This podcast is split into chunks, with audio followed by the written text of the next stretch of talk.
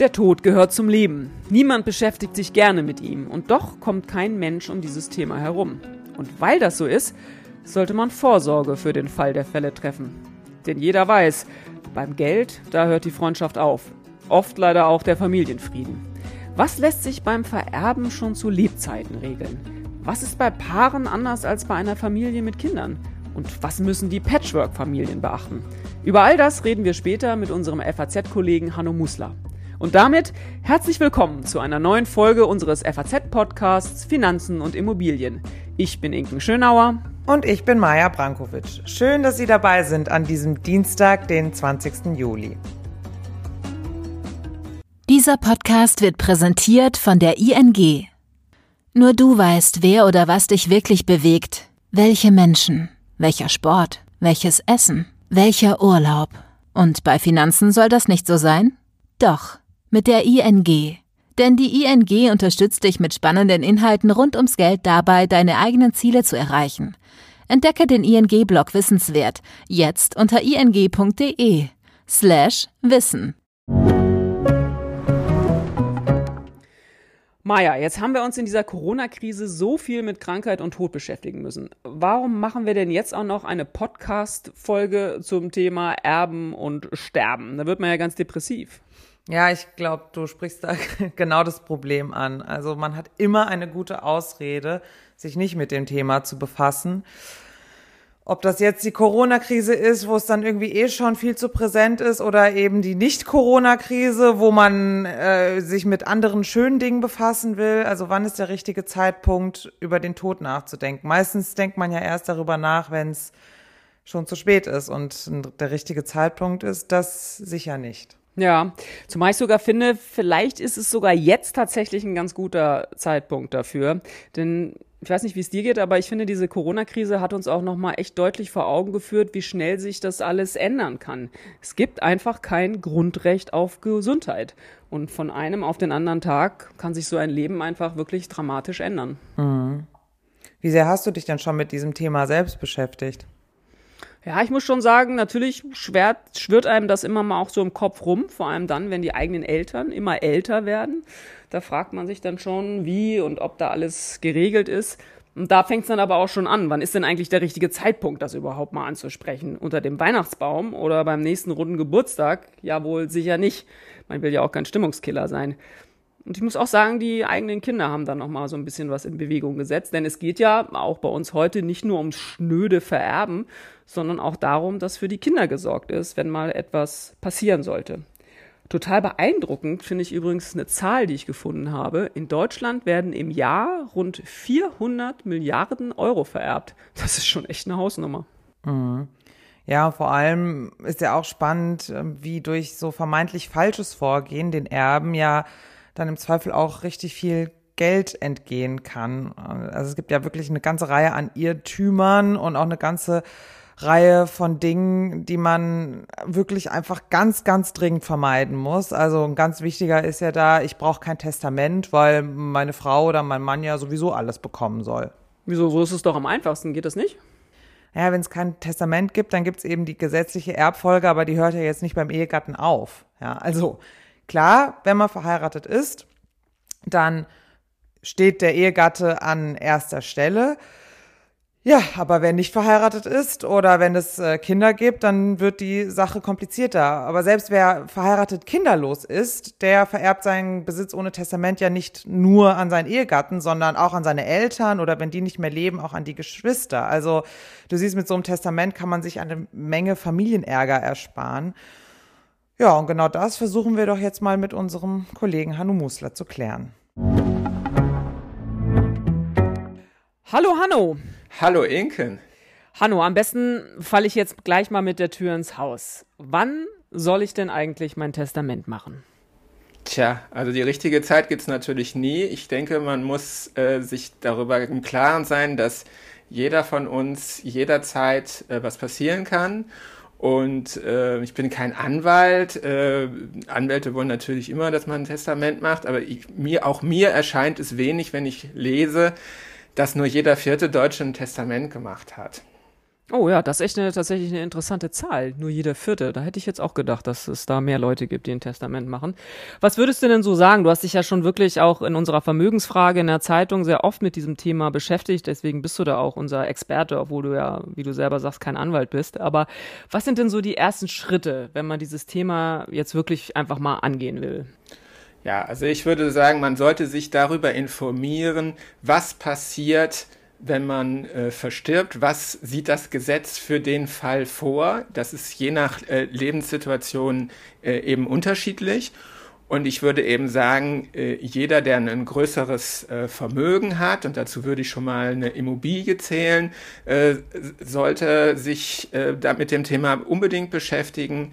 Jeder, der in nennen wir es, komplizierten äh, Verhältnissen lebt. Und da würde ich auch alles dazu zählen, was nicht Vater, Mutter, Kind ist. Also das Erbrecht ist ähm, äh, Jahrzehnte alt ähm, und passt äh, sicherlich nicht äh, auf viele äh, moderne Lebensverhältnisse und natürlich auch, wenn man ahnt, dass in der Familie irgendwie Streit ums Erbe ausbrechen könnte, je nach Typ. Es gibt natürlich auch Leute, denen, die sagen, es ist mir egal, was äh, nach meinem äh, Tod passiert. Aber wenn man Streit vermeiden möchte in der Familie, äh, sollte man sich vielleicht selber äh, Gedanken machen, wie das, äh, wie, was mit seinem Vermögen passiert. Ja, da sind ja schon mal zwei sehr gute Hinweise drin, finde ich. Einmal so das Wort, ich sag mal, das Stichwort Patchwork Family, ne, hast du ja so angesprochen, immer wenn es kompliziert ist, kommen wir vielleicht später auch gleich nochmal drauf, ähm, was es da so für Konstellationen geben könnte. Und das Thema Streitvermeidung. Also das, äh, wir hatten das in der Anmoderation ja auch schon gesagt, beim Geld hört die Freundschaft und eben Familie oft auch aus. Also um das zu vermeiden, ist wahrscheinlich ein Testament einfach wirklich ganz gut. Wir haben auch eingangs schon mal so über mögliche Irrtümer gesprochen, die sich dann auch manchmal so ja fast von Generation zu Generation so weiter vererben. Ähm, gar nicht mal so sehr die Irrtümer, aber ich sag mal so, ja, vielleicht so die gängigsten Fehler, die man so beim Vererben macht. Was, was sind das so für Fehler, die, die von denen man immer denkt, man, man könnte sie vielleicht vermeiden? Ja, also generell gilt, ähm, dass so ein Testament eben äh, schnell missverstanden wird. Also äh, klare Formulierungen. Man kann ja selber ein Testament machen, handschriftlich, Unterschrift nicht vergessen. Ähm, aber ich würde eigentlich immer empfehlen, äh, sich, sich beraten zu lassen von einem Anwalt und auch einfach mal äh, jemand anders zu zeigen, äh, wie verstehst du das eigentlich, was ich mir da überlegt habe, äh, weil eben äh, diese gesetzliche Erbfolge äh, nicht intuitiv so ist, wie man sich die auch vorstellt. Ja, also wenn man zum Beispiel ähm, als äh, kinderloses Paar ähm, wenn da nur einer sozusagen überlebt, ja, und äh, dann bekommt der überlebende Ehegatt drei Viertel aber jeweils ein Achtel gehen auch an die Schwiegereltern und deren Rechtsnachfolger. Ich weiß nicht, ob das so jeder weiß, ja. Also intuitiv würde vielleicht jeder denken, naja, dann kriegt meine Ehefrau oder mein Ehemann alles, ja. Dem ist eben nicht so. Und äh, wenn man äh, mit seinen Schwiegereltern gut klarkommt, ähm, heißt das ja noch nicht, dass wenn die versterben, dass man mit Schwager und Schwägerin und deren Ehepartnern, die dann womöglich auch am Tisch sind, ja, wieder mein Thema mit der Immobilie, ja, so elterliche, elterlicher Haus wird vererbt und plötzlich äh, muss man sich in einer Erbengemeinschaft, also das ist etwas, was ähm, ja, Juristen immer sagen, bloß nicht, ja, also mit einer Erbengemeinschaft aus äh, Schwägerinnen und deren Ehepartnern über, keine Ahnung, die Kosten äh, jeder Renovierung und wer trägt die Kosten des Wasserrohrbruchs und keine Ahnung, muss man sich da immer verständigen, ja, und äh, so, solche Folgen äh, sollte man vielleicht als Erblasser äh, bedenken. Ja, also zumindest sollte man sie kennen und äh, äh, möglicherweise dann in einem Testament andere Regeln äh, vorsehen. Unser Kolumnist Volker Lohmann bezeichnet, äh, glaube ich, gerne die Erbengemeinschaft als Vorhof der Hölle. Also insofern, das äh, deckt sich ja mit dem, was, was du jetzt auch gerade gesagt hast. Ja, also äh, und da das, das ist eben auch äh, die Lebenssituationen können sich eben ändern. Ne? Also äh, der der äh, die die Schwägerin kann kann neu heiraten und dann sitzt plötzlich ein Partner mit am Tisch, den man äh, noch nie auf dem Schirm hatte oder so. Ja, also Ich würde noch mal kurz, weil du das gerade schon angesprochen hast mit dem Anwalt, dass es bestimmt ganz gut ist, also erstens mal das von vielleicht tatsächlich einer anderen Person noch mal angucken zu lassen, ist das, was ich da formuliert habe, überhaupt verständlich, aber im Zweifel tatsächlich vielleicht von jemandem, der sich da wirklich mit auskennt, äh, nämlich ein Anwalt. Aber ein Muss ist der Anwalt nicht wahrscheinlich, oder? Und gleich dann die Anschlussfrage da auch äh, dran, brauche ich eigentlich auch einen Notar, um ein Testament verfassen zu können, also mit Hilfe eines Notars oder das vor allem da zu hinterlegen?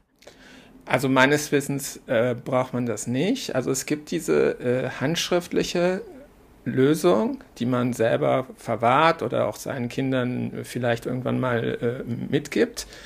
Aber äh, je nachdem, wie dann das Testament äh, verfasst ist, äh, können die Kinder natürlich auch das äh, Testament verschwinden lassen, ähm, wenn sie meinen, äh, sie kämen wenn es kein Testament gibt, äh, irgendwie besser weg. Ja, also das ist alles ja natürlich eine Frage äh, auch des Vertrauens äh, innerhalb der, der Familie und wie offen man über diese Themen redet. Ja, also wenn ich jetzt zum Beispiel Kind wäre von Eltern, wo ich den Eindruck habe, die, die kümmern sich um solche Sachen nicht, ja, ich finde, was würdest du zum Beispiel denken, wenn dich deine Kinder mal fragen würden, bevor du mit deinem Mann in, in den Flieger steigst, ähm, was machen wir eigentlich, wenn ihr beide nicht wiederkommt? Äh, habt ihr sowas wie einen äh, Ordner irgendwo im Schrank, in dem äh, geregelt ist, äh, was wir dann tun müssten? Ja, also wie komme ich an deine Bitcoins, die auf irgendwelchem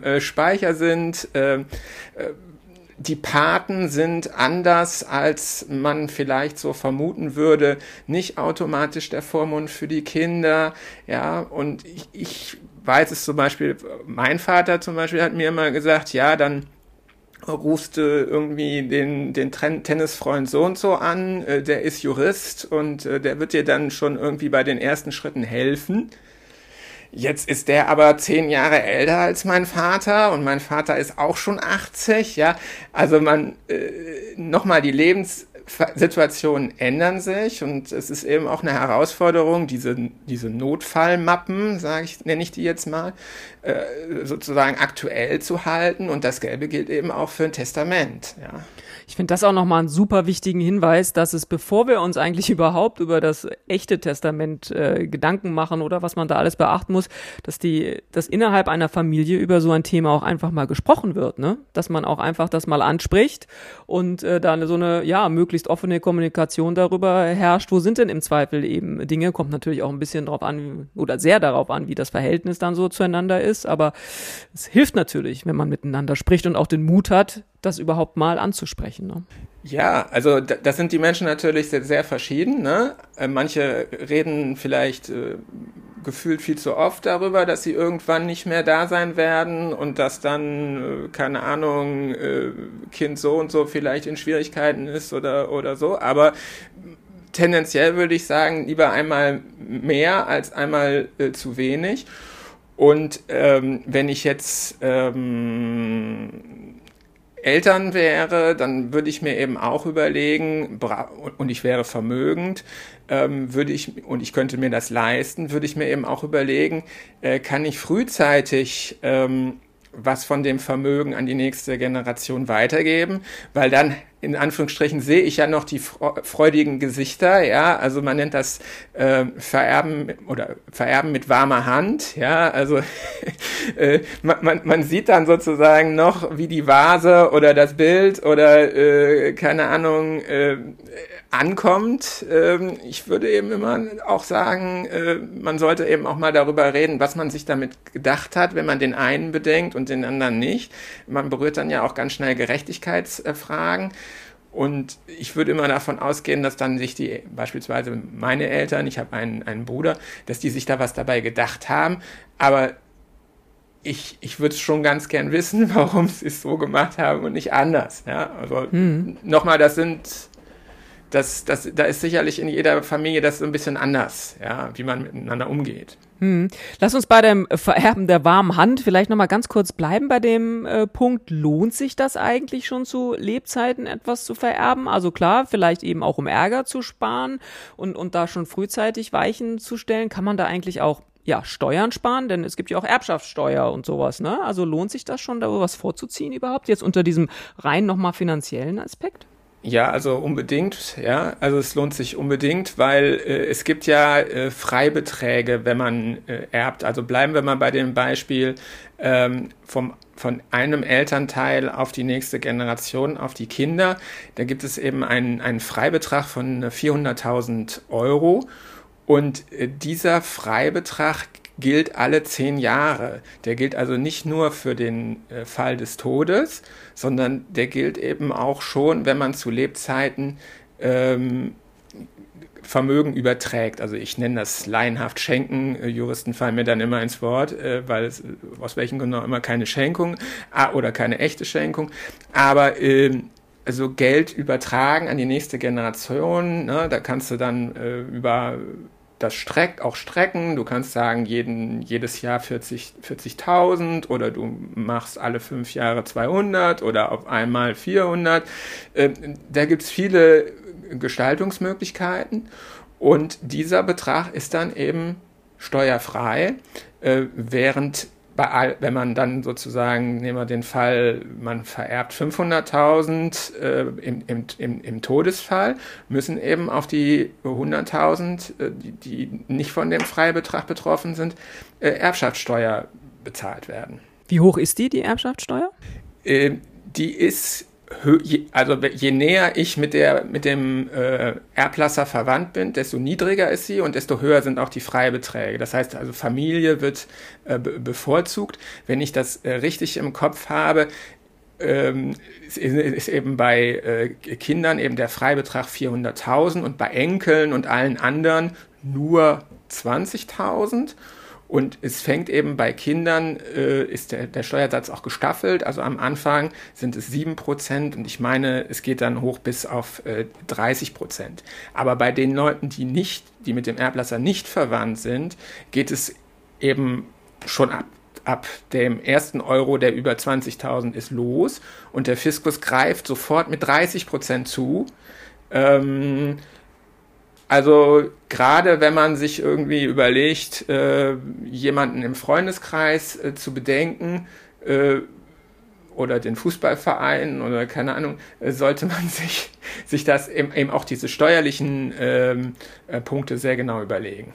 Ja, das ist äh, tatsächlich interessant. Das war mir gar nicht so klar, dass das so ein großer Unterschied ist oder dass da auch so ein großer Unterschied gemacht wird zwischen der eigenen Familie und auch leiblichen Kindern und Menschen, die ich vielleicht auch so einfach mit meinem Besitz beglücken will. Ne? Das ist ja tatsächlich dann echt eine ziemlich große äh, steuerliche äh, Komponente. Aber prinzipiell, also wir hatten ja vorhin schon von Erbfolgen gesprochen, die dann so in der Familie angesetzt werden oder dann eben im äh, Testament sind. Aber ich kann theoretisch kann ich jedem irgendwas vererben, oder? Also da, da bin ich völlig frei im, in meinem Willen, oder? Das ähm, ist möglich. Ähm, ich kann jedem etwas vererben, so viel ich weiß, aber wir kommen dann äh, jetzt auch in die Frage, kann ich jemanden enterben? Und äh, das geht so wie man sich das gemeinhin vorstellt, eben, eben nicht, sondern wenn ich jetzt ähm, mit, wir haben keine Kinder, wenn ich jetzt mit meiner, äh, wenn meine äh, Frau äh, morgen versterben sollte, was äh, Gott behüten, verhindern möge, aber wenn das passiert, dann wird meine Schwiegermutter nach der gesetzlichen Erbfolge ein Viertel ähm, ihres Vermögens bekommen und wenn Sie jetzt oder wenn wir jetzt in einem Test, wenn sie jetzt in einem Testament eine andere Regel getroffen hätte, so nach dem Motto, wenn sie da, keine Ahnung, laienhaft reingeschrieben hätte, Hanno soll alles bekommen und meine Mutter nix, äh, weil ich mit der äh, im, im, im Streit lebe, äh, dann hat die Mutter doch Pflichtteilsansprüche.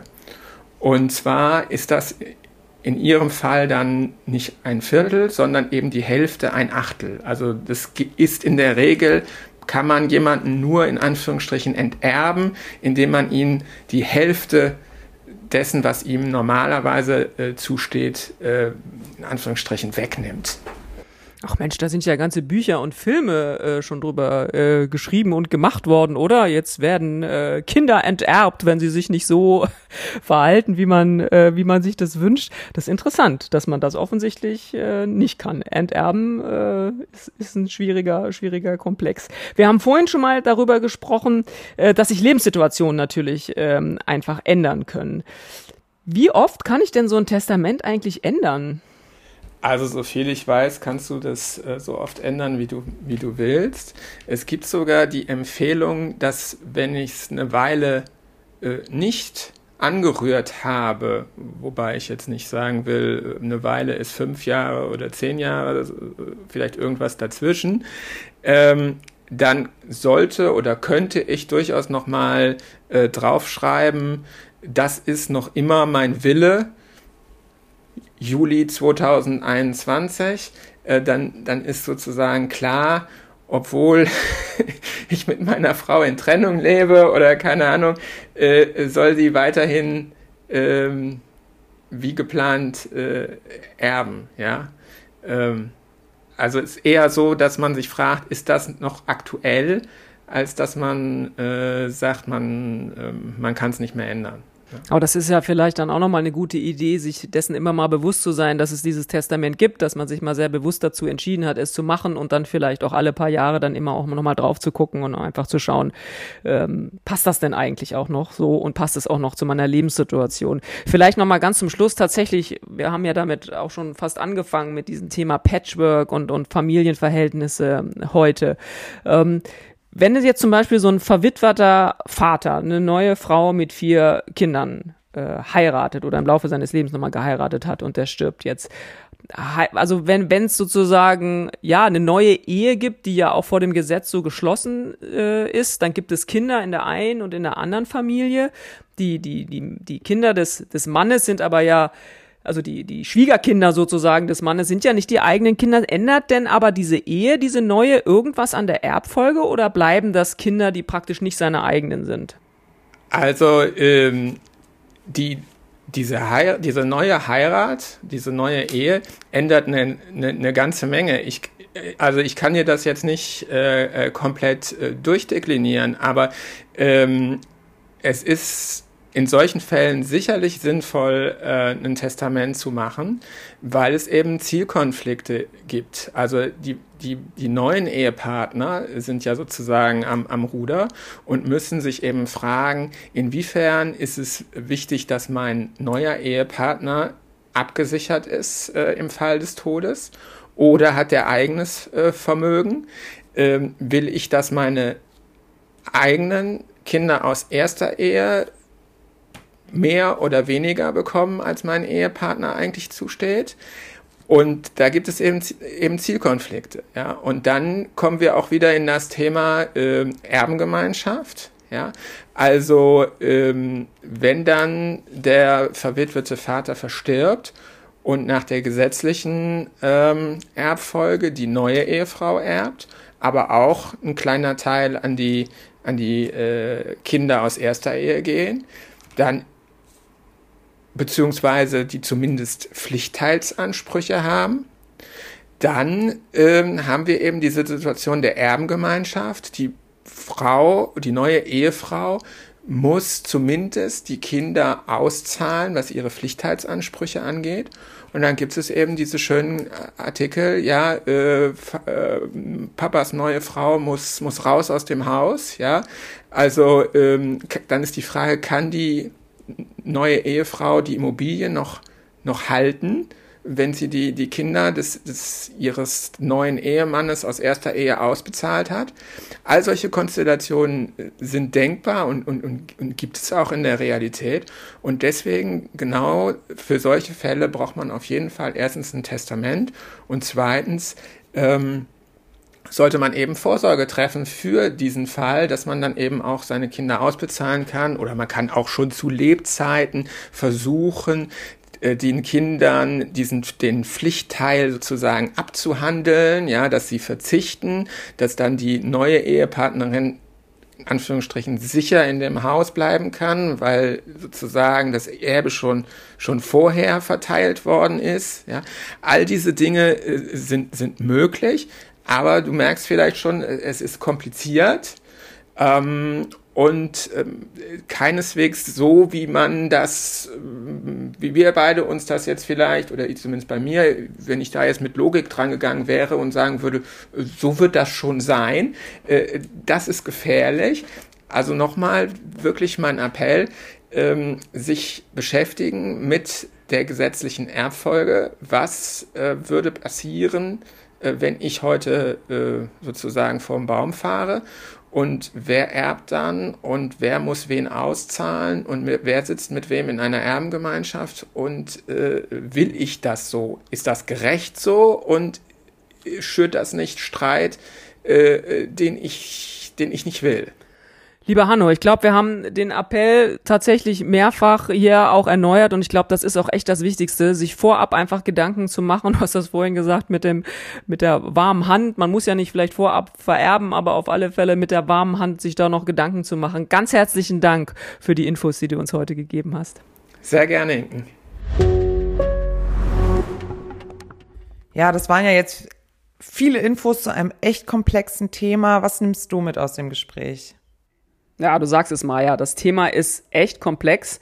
Und was ich interessant fand, war auch nochmal so zu hören, dass das geltende Recht mit dieser gesetzlichen Erbfolge einfach überhaupt nicht das wiedergibt, wie Familien heute aufgestellt sind. Haben das ja jetzt mehrfach auch erwähnt, erwähnt mit den Patchwork-Familien zum Beispiel. Und deswegen gilt möglichst schon vorab reden, reden, reden. Was nimmst du mit? Ja, ich glaube, was ich echt spannend fand, war, dass Enterben ja gar nicht so einfach ist. Also das wird mit Sicherheit manch einen in Ungnade gefallenen freuen. Äh, aber ja, fand ich echt, fand ich echt spannend. Und ähm, was ich auch spannend fand, war, dass es ja wirklich auch Möglichkeiten gibt, Erben schon zu Lebzeiten vorzuziehen. Also dieses Bild mit der warmen Hand, das, das fand ich schon sehr eindrucksvoll. Ja, und damit sind wir auch schon wieder bei unserem Ding der Woche, Inken. Was hast du denn diese Woche dabei? Diese Woche habe ich den digitalen Euro dabei. Okay, das überrascht mich jetzt. Ich hätte jetzt wieder mal eine Neuauflage einer Elon Musk Story erwartet. Aber ja, digitaler Euro, erzähl. Ja, und genau deswegen, weil du schon wieder Elon Musk erwähnst, ich finde, wir setzen heute mal da einen Kontrapunkt zu, so wie nämlich die EZB in der vergangenen Woche. Die hat nämlich jetzt endlich den Startschuss für den digitalen Euro gegeben. Da wird jetzt zwei Jahre geforscht rund um dieses Thema und dann soll es drei Jahre lang umgesetzt werden und dann haben wir in fünf Jahren den richtigen E-Euro, den digitalen Euro. Ja, das ist spannend. Ich glaube, das erste Mal äh, digitales Geld, digitale Währung habe ich von Facebook gehört. Das ist jetzt ein paar Jahre her ich würde jetzt mal die Wette eingehen, Facebook wird das schneller hinkriegen als die große EZB. Ja, die Wette wirst du wahrscheinlich gewinnen. Könnte ich mir auch vorstellen, da wette ich nicht dagegen. Und das kann auch sein, das finde ich aber auch äh, ehrlich gesagt gar nicht so schlimm. Ich finde, es geht hier um dieses Thema sicheres Zentralbankgeld. Und das kann eben nur von einer echten Zentralbank, in unserem Fall dann eben der EZB ausgegeben werden. Jens Weidmann hat zu Recht gesagt in der vergangenen Woche, dass da Sicherheit auch einfach vor Schnelligkeit geht. Und das finde ich auch richtig. Und ich finde auch gut, dass unser Bundesbankpräsident das äh, so sieht. Vertrauen ist einfach ein total hohes Gut. Und deswegen bin ich da eher bei der EZB als bei Mark Zuckerberg. Und das war's auch schon wieder mit unserer dieswöchigen Folge des FAZ-Podcasts Finanzen und Immobilien. Wenn Sie Fragen haben, Themenwünsche oder andere Anregungen, schicken Sie uns eine E-Mail an podcast.faz.de oder schreiben Sie uns auf unseren Social-Media-Kanälen. Wir freuen uns, wenn Sie uns abonnieren und auch wenn Sie uns weiterempfehlen. Zu finden sind wir überall dort, wo es Podcasts gibt. Tschüss, bis nächste Woche. Bis nächste Woche und machen Sie was aus Ihrem Geld.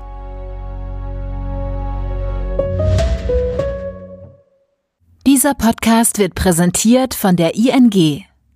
Nur du weißt, wer oder was dich wirklich bewegt. Welche Menschen, welcher Sport, welches Essen welcher Urlaub? Und bei Finanzen soll das nicht so sein? Doch, mit der ING. Denn die ING unterstützt dich mit spannenden Inhalten rund ums Geld dabei, deine eigenen Ziele zu erreichen. Entdecke den ING-Blog Wissenswert jetzt unter ing.de slash Wissen.